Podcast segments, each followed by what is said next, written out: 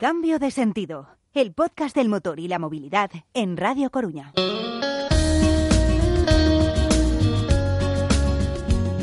Hola a todos, ¿qué tal? Muy buenas, estamos de estreno en este nuevo podcast dedicado, como habéis escuchado, al motor y a la movilidad. Y cuando algo se estrena, siempre se está ilusionado, pero la ilusión la queremos mantener mientras dure, que esperemos sea mucho tiempo, este programa, este guiño al motor y a la movilidad que comenzamos desde ya y que cada semana os acompañaremos en radiocorona.com y en nuestro iBox con este podcast dedicado a este maravilloso mundo del motor.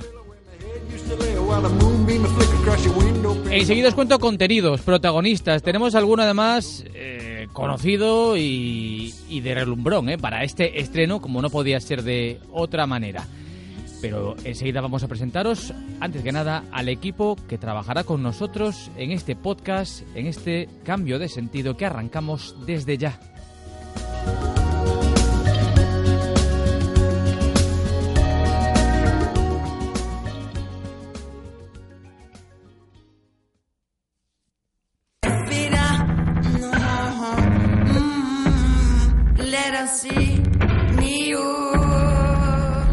Estamos en este primer programa de cambio de sentido. Carlos Mariñas, ¿cómo estás? Hola. Hola, ¿qué tal? Quique Martínez, hola Quique. ¿Qué tal, Adri? Y Tonecho Amor, hola Tonecho. Encantado, ¿qué tal? Bueno, pues Quique, eh, empezamos por ti. ¿Qué, ¿Cuál es un poco lo que buscamos? En, ¿Qué es el, el, gran objetivo que tenemos aquí en cambio de, de sentido, que da para muchos sentidos? Buscamos hacer un programa que sea abierto a todo el mundo que hablemos de motor, que hablemos de movilidad, que hablemos de conducción, que hablemos de, de, todo lo que tenga que ver con el motor, pero abierto a todo el mundo, que es un poco lo que la esencia, ¿verdad, Carlos? Vamos a hacer un, un cambio de sentido, ¿no? claro. de lo que normalmente uno tiene idea como un programa de motor. Eh, nosotros sí que vamos a hablar de motor, pero efectivamente, como tú dices, de otras cuestiones.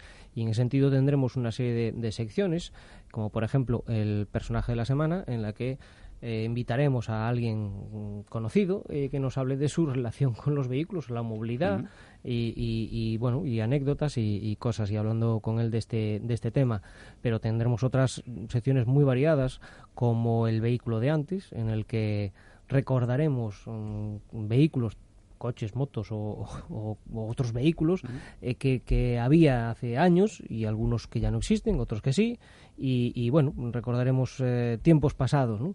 Eh, pero bueno, incluso mmm, pues en otras secciones como el, los vehículos en el, en el cine, también es un, una parte importante del cine, los, los coches, motos y todo lo que... Sobre todo intentaremos pasar un, un rato ameno, agradable, hablando de motor, y en el que también en algún programa habrá también debate. Debatillos. Debate, sí, es sí, que no, todo es del mundo del motor y la seguridad vial da para muchos debates, ¿eh? Tonecho. Y muchas y nadie tiene la razón y absoluta. muchas anécdotas y, y muchas situaciones eh, mm. interesantes.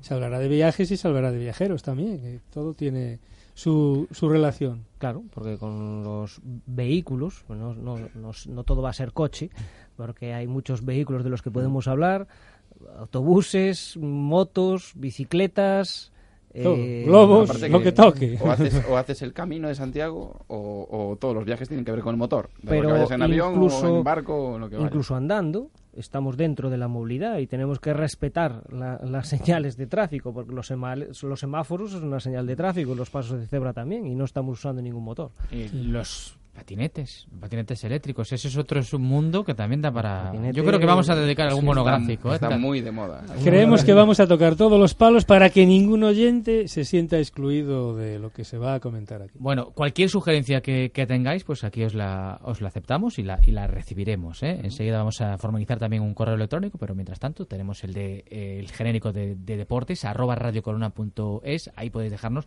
cualquier sugerencia que queráis hacer sobre esto. Eh, Carlos, primer programa, el primer de hoy. Programa. ¿Con qué nos estrenamos? Hay que empezar bien, ¿eh? Empezamos eh, fuerte, ¿vale? Eh, efectivamente, como he comentado antes, tenemos la sección de, de, del día a día. Bueno, esta no sé si la he comentado, pero esa es otra, en la que uh -huh. alguien relacionado de, de, con el mundo de la movilidad nos cuenta su día a día, más la parte que no se suele ver, ¿no? Esa parte de eh, que no está de cara al público. Y hoy mmm, podremos hablar con un conductor de una ambulancia. ¿Vale? que nos cuente sus anécdotas y, y, vicisitudes en su, en su trabajo. Eh, pero también tenemos un personaje de la semana. Tenemos un bombazo para iniciar el programa de este cambio de sentido. Y nadie se va a quedar indiferente cuando digamos el nombre. Un showman auténtico. A ver si nos, nos despunta la audiencia, ¿eh? porque es un hombre que, que todo lo que toca se convierte casi casi en oro en lo, en lo audiovisual. La verdad que es un fenómeno. Y luego hablaremos también pues de normas de tráfico, de seguridad vial. Hablaremos con un responsable precisamente de, de, este departamento y, en definitiva, que tenemos muchos ingredientes para, hablar. En las próximas semanas también hablaremos de rallies y de pruebas, porque esto también no lo vamos a dejar de lado, claro que sí. No, como no, claro. Pues nada, nos abrochamos el cinturón, porque eso ante todo hay que estar con la seguridad vial también y las normas cumplidas y la seguridad ante todo vamos a emprender este viaje, este cambio de sentido, hasta el final, en este primer podcast que arrancamos desde ya. El podcast del motor y la movilidad en Radio Coruña.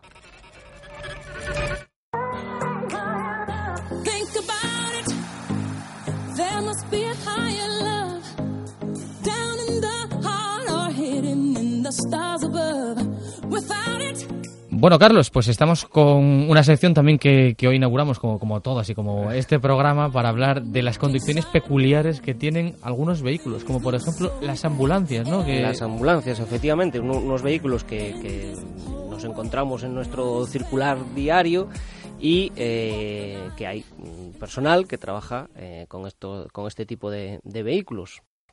Yo siempre me fijaba, los veo, cómo adelantan, cómo ponen las luces, cuándo las tienen que poner, cuándo son solo luces y cuándo sonido, cómo eh, los conductores respetan o no, cómo tienen que moverse en estas circunstancias. Está con nosotros Sergio Navarreros, que es técnico eh, de emergencias sanitarias del 061 y que lleva una UBI móvil. Sergio, muy buenas.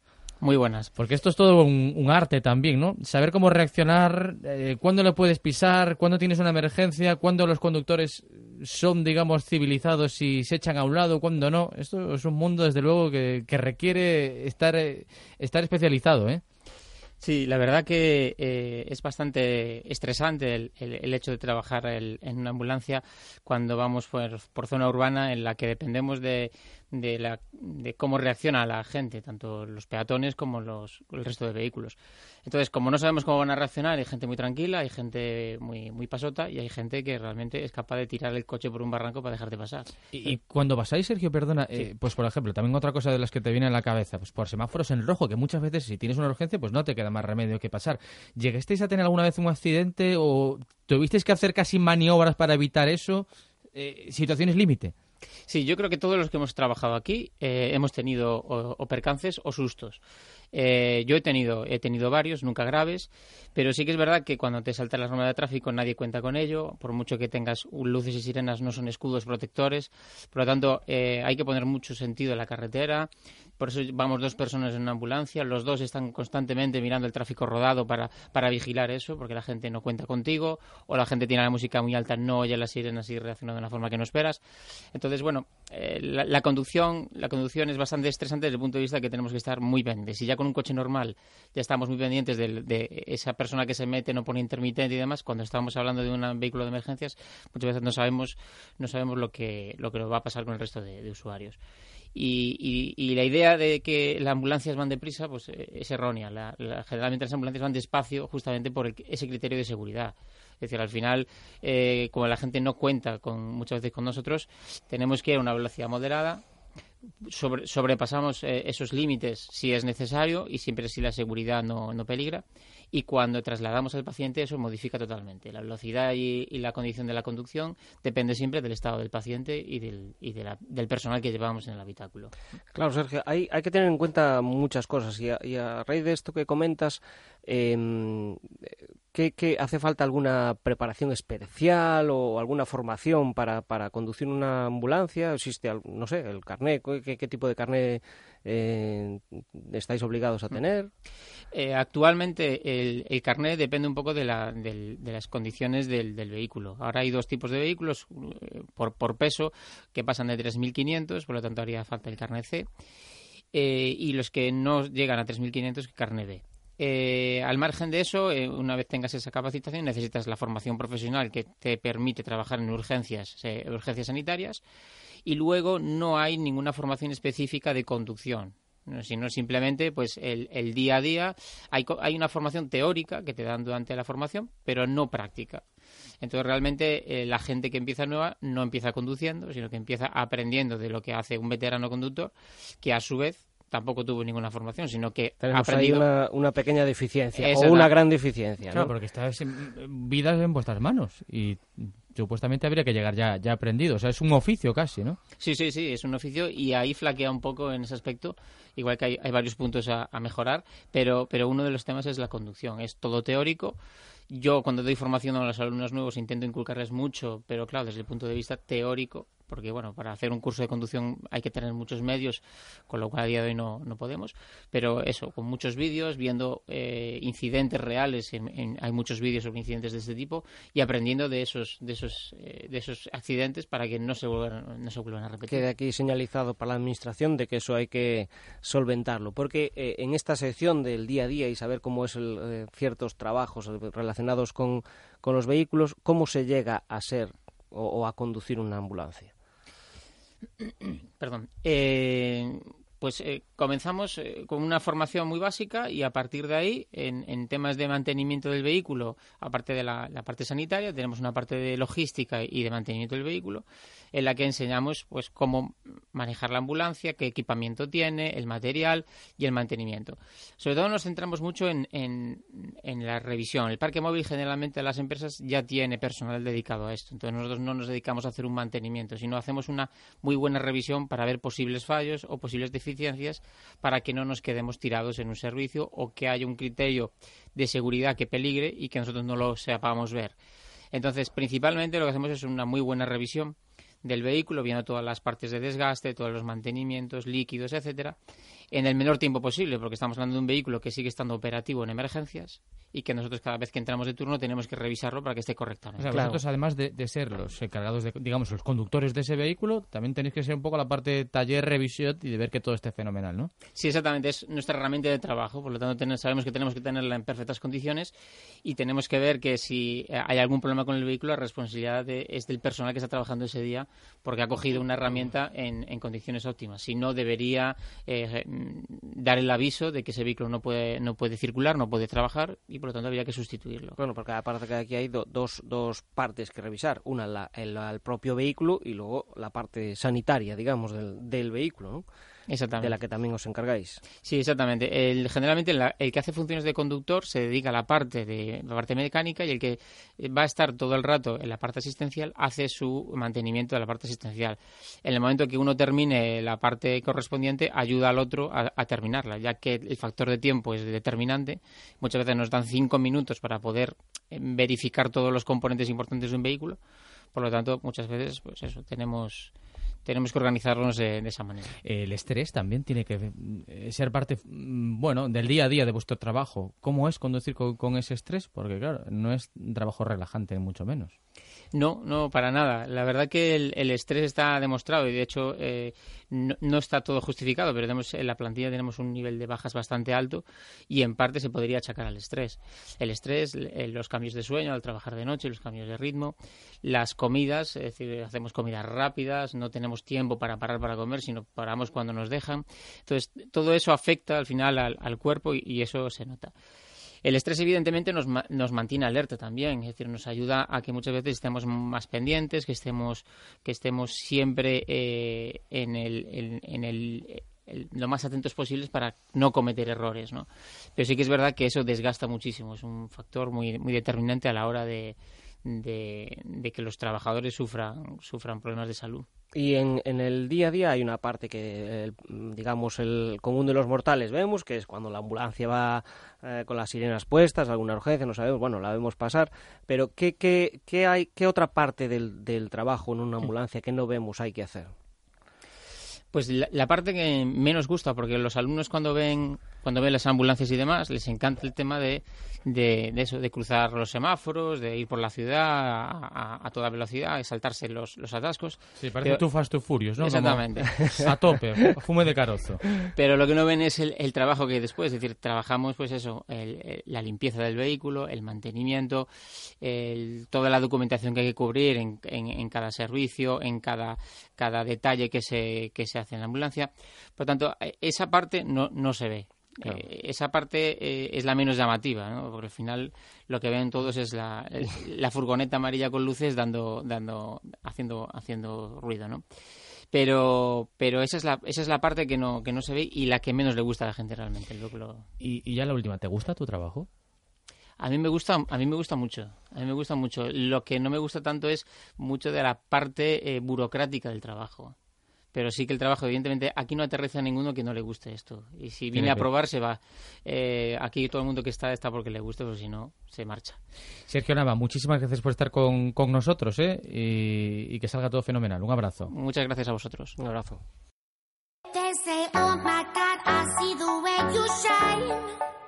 Hablamos con Mario Arnaldo, que es el presidente de Automovilistas Europeas Asociados. Señor Mario, muy buenas. Muy buenos días, encantado. Venimos a hablar un poco de la velocidad. Eh, está, bueno, pues tristemente de, actualidad pues por el, accidente de, Reyes y precisamente por eso y por la velocidad en sí nos preguntamos si es en sí este factor un riesgo de accidente, si la velocidad en sí es un condicionante de los accidentes. Sin duda, la velocidad es un factor de riesgo en la producción de los accidentes y en el desenlace fatal de esos accidentes pero dentro del concepto de velocidad hay que distinguir entre lo que es exceso de velocidad y lo que es velocidad inadecuada, porque eh, aunque parezca lo contrario, el exceso de velocidad no es una de las primeras causas de accidentalidad en España, con víctimas en España, sino que es la velocidad inadecuada. Para explicarlo y para que se entienda, eh, exceso de velocidad es circular a 150 kilómetros por hora en una autopista limitada a 120. Sin embargo, velocidad inadecuada eh, sería circular por una autopista, la misma autopista, a 100 kilómetros por hora por la noche con luz de cruce.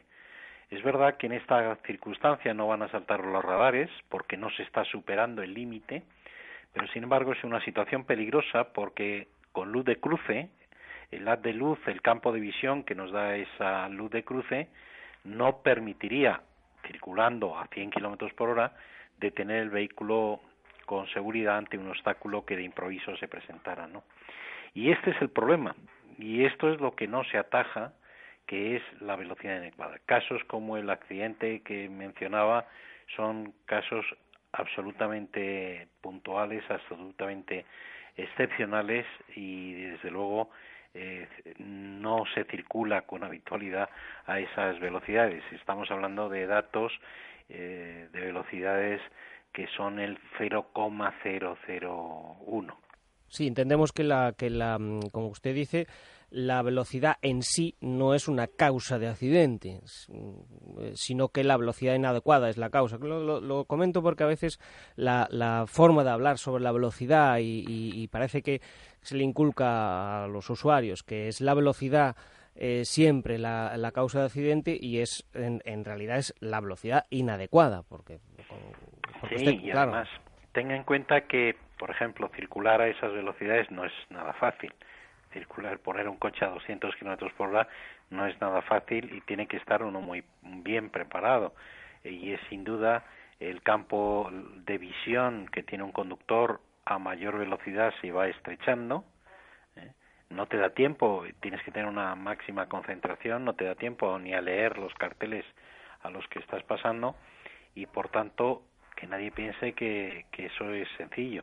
¿eh? tenga en cuenta, por ejemplo, que los pilotos en, en, condiciones excepcionales de seguridad, como puede ser un, una Fórmula 1, eh, pues los pilotos ponen los coches en determinado momento a una mayor velocidad, pero son personas que están preparadas, entrenadas a, y en, un circuito determinado, ¿no? Y, y que conocen perfectamente y tienen ese entrenamiento y además no tienen obstáculos y demás, pero el comportamiento en una carretera abierta al público eh, no puede llevarse esos eh, esas velocidades. Si bien es cierto que sobre el tema de la velocidad, pues ha habido polémicas cuando se ha dicho, oiga, si un coche no puede circular a 120, ¿para qué lo hacen?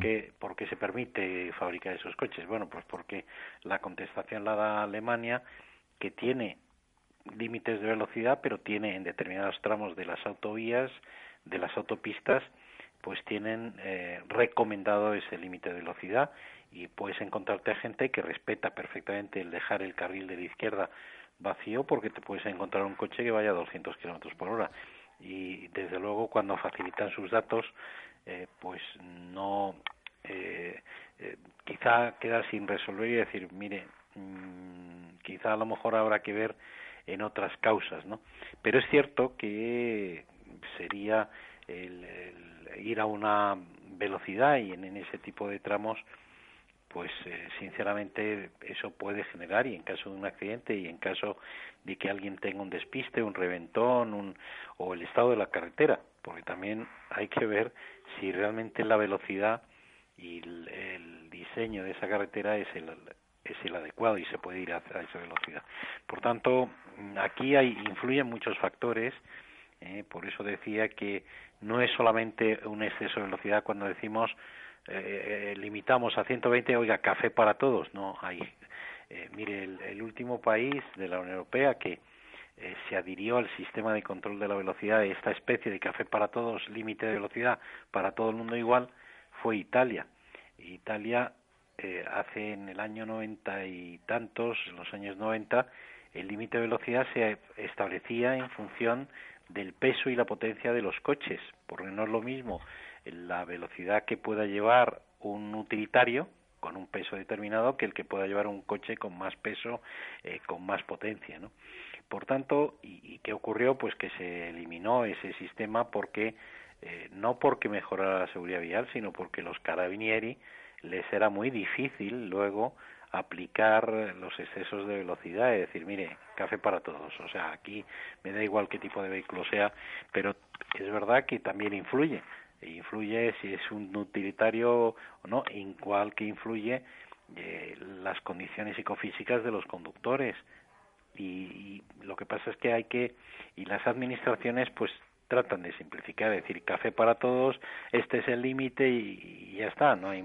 No hay más. Sí, es, difícil. Por lo tanto, es una cuestión casi de, del uso, buen uso que le dé cada uno y de saber en las no, lógicamente, efectivamente, tienen que, que ver muchos factores, porque a veces parece que se, se criminaliza al usuario, pero el estado de las, de las ah, carreteras, también el estado de la antigüedad del parque móvil y, o, la conservación de los vehículos tiene, mucho que ver. ¿no? Sin duda, sin duda. Yo, además eh, creo que la gente tiene que comprender, incluso hay cosas eh, por ejemplo, hay autovías de primera y segunda generación, es decir, no se han diseñado eh, de la misma manera. La velocidad de diseño de esas autovías de una generación o de otra, pues no son las mismas. Las condiciones de seguridad en modo alguno son las mismas y sí es cierto que también la infraestructura está ahora mismo ha tenido un deterioro importante y la antigüedad de los vehículos pues también tienen mucho que ver. Eh, al hilo de eso, el mantenimiento. Eh, eh, Mario, al hilo de eso que dice, y ya con esto terminamos, precisamente hablando de Alemania y del estado de las autovías y autopistas en, España, ¿estaría preparada nuestra red de, carreteras de, alta capacidad, estas autovías y autopistas, para subir el límite de kilómetros por hora? Y esto sería una cosa, bueno, pues que se podría recomendar bajo su punto de vista. Mire, yo soy más partidario de la señalización específica fijada por señal a cada tramo de carretera, eh, pero eso la Administración no quiere hacerlo. Le es más sencillo el café para todos, ¿no?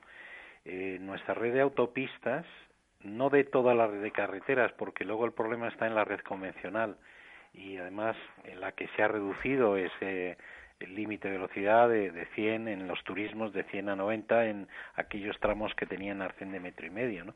Luego yo no he comprendido ese cambio y además tampoco he comprendido cómo se disminuye la velocidad para los turismos en este tipo de carreteras, pero sin embargo las que no tienen arcén, es decir, que son peor diseñadas, se ha permitido, se ha aumentado en 10 kilómetros por hora el límite de velocidad para los camiones, para los vehículos pesados.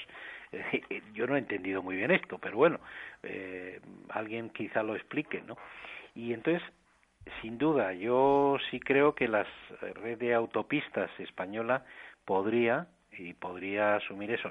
Yo, creo que en este momento las autoridades de tráfico no no van a, ir. Se ha debatido mucho, se ha hablado mucho, pero no va a estar por ahí. Eh, no no lo veremos, no veremos ese cambio si bien es cierto que desde el punto de vista técnico yo creo que sí, nuestra red de autopistas es equiparable, homologable a, las alemanas, ¿eh? es la segunda además en extensión también y desde luego no así tanto en la red convencional que ahí yo soy más partidario de establecer, de fijar limitaciones de velocidad específica. Es decir, oiga, analice tramo a tramo de carretera para ver cuál es la velocidad correcta o adecuada a la que realmente y que el ciudadano pueda ver en las limitaciones de velocidad pues un amigo que le está indicando y está velando por su seguridad y no que han puesto que uno luego ve los límites y dices mire esto no es creíble no y ese es el, el principal eh, fallo que debería tener una las señales de limitación de velocidad que no son en siempre creíbles y el ciudadano pierde el respeto por ellas. Señor Arnaldo, muchísimas gracias por estar con nosotros en la serie. Muy bien, un cordial saludo. Un abrazo.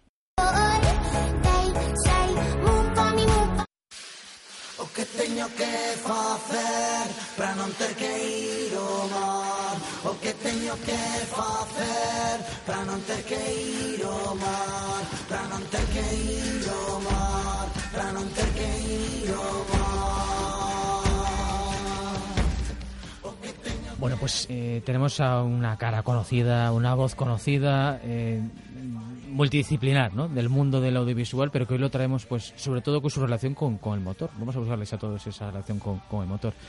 Xos Antonio Turiñán, que tal, moi boas? Moi boas, que tal, como estades? Porque ti, aparte de, de facernos rir, eh, de, de facer que pasemos un bo rato, ti tamén eres un amante dos vehículos, dos rallies en este caso, non? Bueno, son amante dos vehículos do meu que teño na casa, que é o que me leva aos sitios. Trátalo ben. E son como, sí, tra... bueno, sí, eu creo que sí, que o trato ben, quer decir, podía ter un poquinho máis limpo, un poquinho máis lavado e todo eso, pero trato bastante ben porque porque non, non son dos que lle dá moita caña.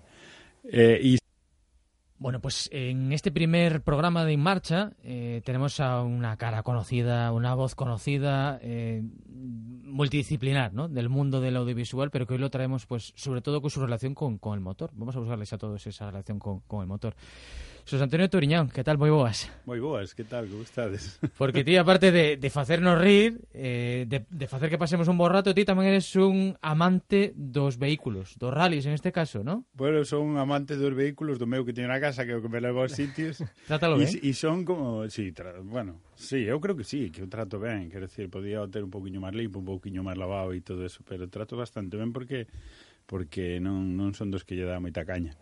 Eh, e, so, e son aficionados aos rallies, pero moi de, de esto vaina na, na, en parvulitos un pouco, eh? Quero decir, son aficionado porque xa por de mamalo, como quen di, porque eu son de Castelo, xusto daquela mítica curva do Rally da Coruña ou do Rally Cidade Cristal, a curva de Castelo onde tanta xente se congregaba ali, e, e, e, e son un pouco de lonxe hasta fai pouco que, que comecei a ter relación máis relación cos, Corralis desde, bueno, que, que, que teño amistade con, con Ibarales, con Iván Ares, con Ernesto Rumbo, con cos Vallejo, con toda esa tropa do, do rally galego, e aí si empezo, a verdad que, que é un mundo que non coñezo moito, pero que engancha, eh? engancha. No sí. momento que te metes a gasolina, engancha. Eh, e, e a ti te faltaba poucas cosas para estar sí, metido, ¿no? O sea, sí. non tes outra cousa, na casa te quererán ou Na casa, a verdad que que supoño que me botan un pouco de menos, pero o que teño que teño que ter é un pouco máis de tempo para todo.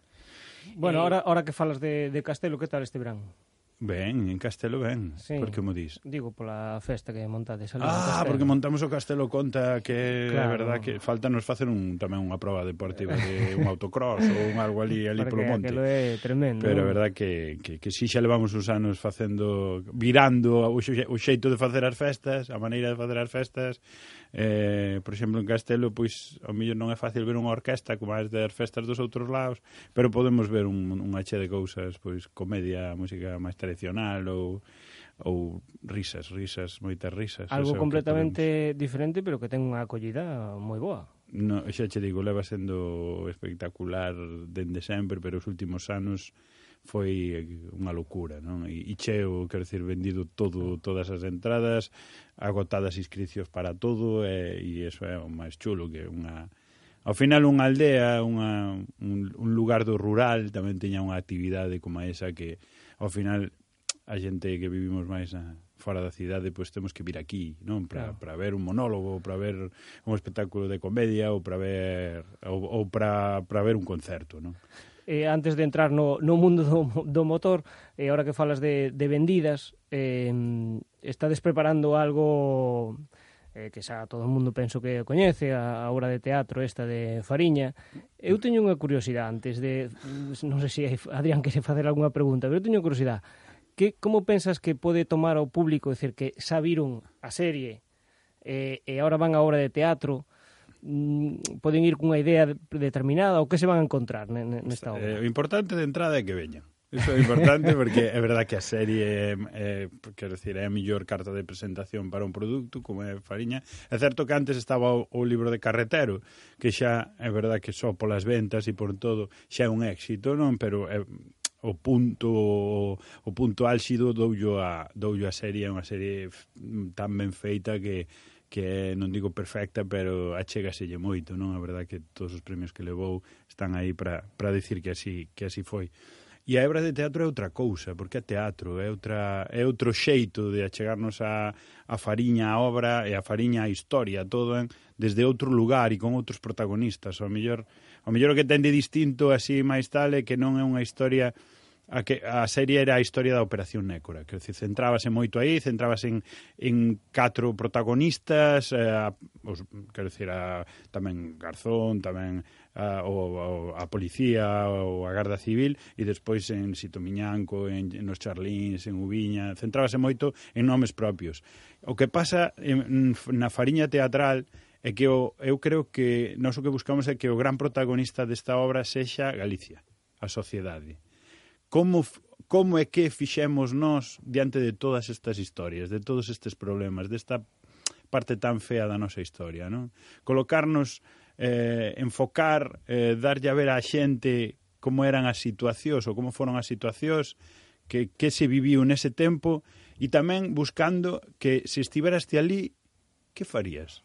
Porque non é fácil, quero dicir, é fácil velo dende agora, dende dende sí, son distancia. delincuentes, é eh, o mellor tal, pero se o mm, mellor como actor xa, xa terías clara esa resposta, que farías si sí, fose iso o Eu non o teño, eu non o teño claro, é que depende da situación, depende da situación, quero dicir, non podes justificar nunca un delito, non? Non podes justificar a unha xente que que se aproveitou da xente ou que se aproveitou de enganar o Estado, de que fixo mm, pasta e fixo ser rico facendo un acto delictivo, pero igual podes xustificar ou entender, que é o que pretendo, ou que pretendemos, entender certas reaccións, certas actitudes da xente, certas se ti non tiñas para comer ou se ir ao mar, traballar nun barco durante un mes, eh, por eso cobrabas, non sei, daquela 100.000 pesetas e axudando a descargar caixas de Winston, cobraban nunha noite, nunha noite 50.000 ou 80.000 pois é moi difícil decir, no, eu non vou. Non, quero decir que cada un que cada un diga que é o que está ben e que é o que está mal, non? Sí, pero hai, hai eses, eses motivos. Eh, volvendo tamén ao sí. hilo que temos de, entre Fariña tamén ao mundo do motor. O, sí. Os coches tamén tiveron un gran protagonismo, polo menos na, na serie, non? Neses vehículos pasaron moitas cousas. Bueno, xa biche que, quero decir, de todo, eh, sí. que, claro, non sei se falas de min personalmente, porque non sei se recorda de la serie, pero a verdad que pasaron moitas cousas dentro dos, sobre todo, Patrol, Pero despois sí, é, eh, é verdade que outra da serie, doutra das cousas espectaculares da serie foi a ambientación, non é a recreación, é, é, é o tema todo dos vehículos, eu creo que era espectacular. Sí. Sabes, eu cando me subía naquel Porsche 911 que sin dirección asistida, aquela cousa que había que tirar do pero que era unha, era unha maravilla, era unha xoia, non? E, e, e ver os, os, os coches todos que se utilizaron para a serie eu creo que era que, que é unha das cousas que, que a fixo grande tamén toda esa ambientación que nos levou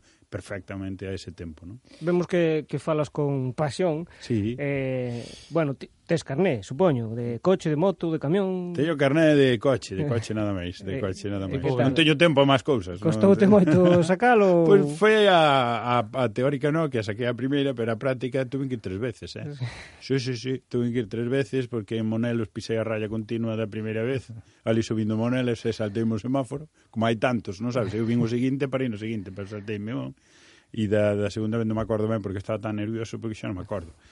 E, e, e tuve que ir tres veces. Eh, eh, na túa relación cos, cos coches, bueno, casi todos temos un, un vehículo, non? Pois, o pai ou do padrino ou, ou algún vehículo ou un modelo concreto que vivimos algunha algunha experiencia ou, ou durante un tempo. Eu creo que todos temos non deberíamos contar as experiencias, as primeiras experiencias que temos cos coches, porque é unha idade moi difícil ou moi fácil para ter Home, home, eu, eu... A ver... Todos eh, esos... No, joder, non sedes mal pensados. Eu teño un bo recordo... É parte da vida, eh, está ah, falando da fariña de... Ah, joder. Sí, pero, ¿no? bueno... De... É, é así, no, no, no, de, de, das boas e das malas ou de...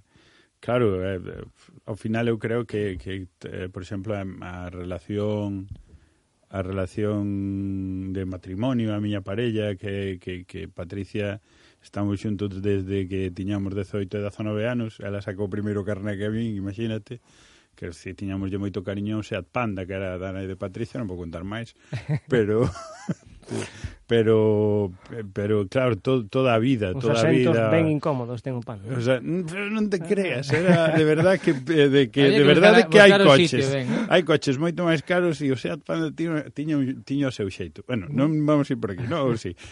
Pero despois según che vai indo a vida tamén, como empeza a ir ben, pois tamén no momento que, que tes fillos eh, ves o coche de outro xeito, eu teño do, dous, unha rapaza e un rapaz, e, e claro, antes eu quería un tipo de coche, e tes un fillo e xa dis, ui, eh, primeiro a seguridade, primeiro non un coche grande, se levamos un golpe e tal, non sei que. que e cámbiache. O espacio para todas as trapalladas. O espacio para todas as trapalladas que levas. E agora tes un sub, se pode decir. Teño un sub, teño claro, un, ahora mismo teño un GLC, un, un Mercedes. Que Pero quero lle eh, moito a Louzao e a Mercedes. a, a veces é o, amigos. o coche que temos que ter, sobre todo os que temos fillos, pero non é o que queremos ter. A ti que, que coche gustaría ter? Eu, eu teño o coche que quero ter, ¿Sí? de verdade, sí, non son non son nada, non sei, non, non voto de, de teño moita sorte, a verdade é que tiven tiven sempre os coches que, que quero ter, é que, é que me dá moita vergonza querer ter coches máis Sabe, caros, bueno. máis potentes, porque eu teño, acabo de decir, un coche que é un pedazo de cochazo, Sabe. que é unha miña vida tivera casi soñado ter un GLC, un Mercedes, un sabes? Eh, non, pero para, podía ser... Eh, que, para mí é un, é un... Non ten por que ser caro, eh? No, no, no. hai xente que lle gusta un... A mí gustaría meter un... Pero non eu, eu, de verdade, te, te, sempre tiven. Nunca, sí. nunca teña sorte de que me foi moi ben no meu traballo e puiden, puiden pronto tamén ter coches de, pois, gustame este ou gustame outro pero sempre tiven o coche que quixen. E ao final ti como te moves moito? O sea, moito en coche, moito andando, en patinete? Mais en coche, mais en coche. Mais a verdade coche. que que quizá é o hasta máis que andando, creo. Sí. sí, porque eu vivo, como falábamos antes, en Castelo, no rural, ali temos que ter coche para todo, non? Claro, claro, claro. E, e, eu ando dende a cama hasta o coche. E de, do coche hasta a Coruña... É pues, moi americano, eso. É moi eh? americano. Ir hasta a porta. Ir hasta a porta, abrila... Aquí a Radio Coruña chala. aparcaste na porta tamén. Non, apartei na, aparquei na Plaza de Lugo, na Plaza bueno, de Lugo, aí no parking.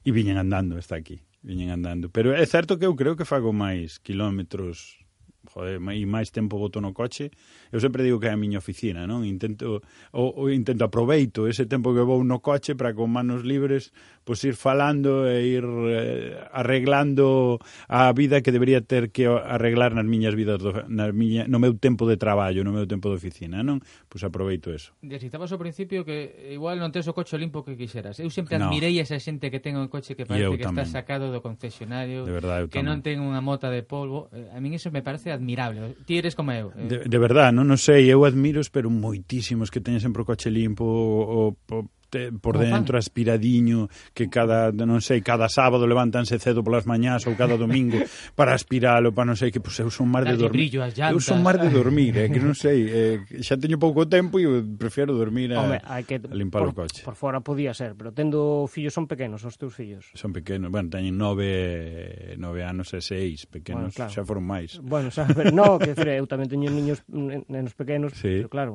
eh, tendo nenos o coche por dentro non pode estar Gusanitos, sí, pero hai xente que, limpo. é certo que pero hai xente que o ten aínda igual tendo nenos que, que son moito máis cuidadosos moito máis eh, meticulosos para, para, para ter o coche limpo e que o cuidan máis nese sentido eu pff, dame moita envexa. E, e quería preguntarche tamén, falabas de, de, de ese examen de, de conducción aí por Monelos, algunha liada, pero cal foi a parte desa a liada parda que, que pudestes ter tío volante? Wow, non sei. Home. Que se poda contar e que non sexa delitivo, sí, que non queremos que vaya a tocar. Sí, sí, no, no, no. Seguramente de, de, fixen moitas destas de, de, de, de ir pensando en outras cousas e o que nos pasa a todos que te pasas ou que tens que vir para Coruña e sales hacia Santiago pola costumbre e daste conta no mesón do vento. Pero ah, igual, bueno, igual que todo, supoño que non, non sei, o, o gallano lle pasa a moita xente, pero a min que, eh, cando chegas a esa idade de como xa controlo, non xa isto agora xa está chupado que te va, que vas despistado é unha vez co coche de meu avó Bo, me teño un viaxe ali debaixo da, da...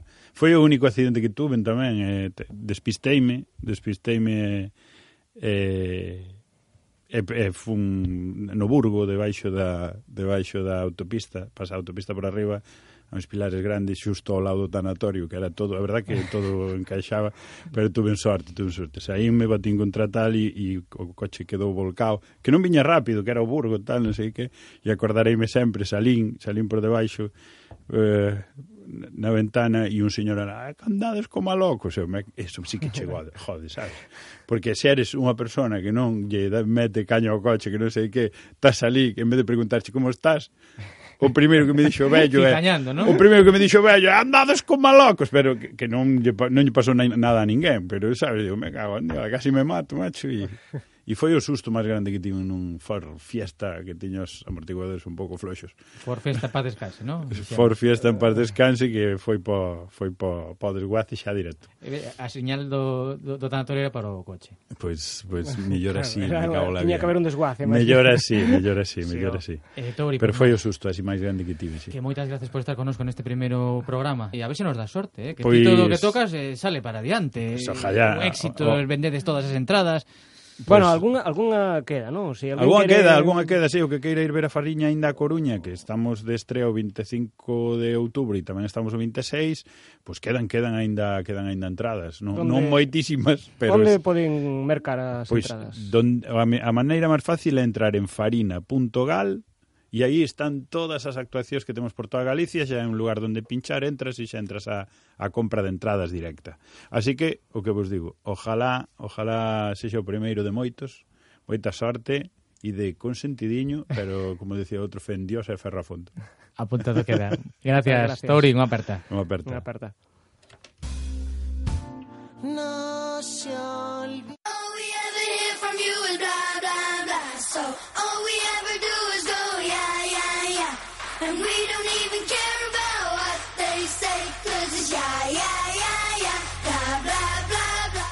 All we ever hear from you is blah, La movilidad. So all we ever do is go, yeah, yeah, yeah. And we don't even care about what they say, cause it's yeah, yeah, yeah. All we ever hear from you is blah, blah, blah. So all we ever do is go, yeah, yeah, yeah.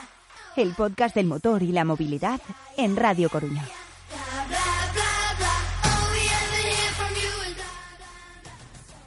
Bueno, pues nos vamos. Primer programa eh, superado, con cosas que hemos aprendido, eh, chicos, y que vamos a seguir aprendiendo en las próximas semanas.